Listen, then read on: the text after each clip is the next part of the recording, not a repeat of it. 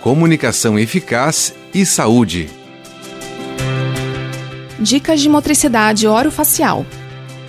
Não tem como falar dos músculos da face sem relacionarmos com as funções como alimentação, fala, voz, estética, alterações dentárias. Nossos músculos podem estar mais flácidos ou tensos, ou haver até compensações desnecessárias. Não dá para ter uma boa musculatura se o nariz estiver trancado. Mastigue alimentos firmes, fibrosos e dos dois lados, e de preferência nos dentes de trás, nos molares. O local certo da língua ficar em posição de descanso é no céu da boca. Cuide para que a língua não empurre os seus dentes.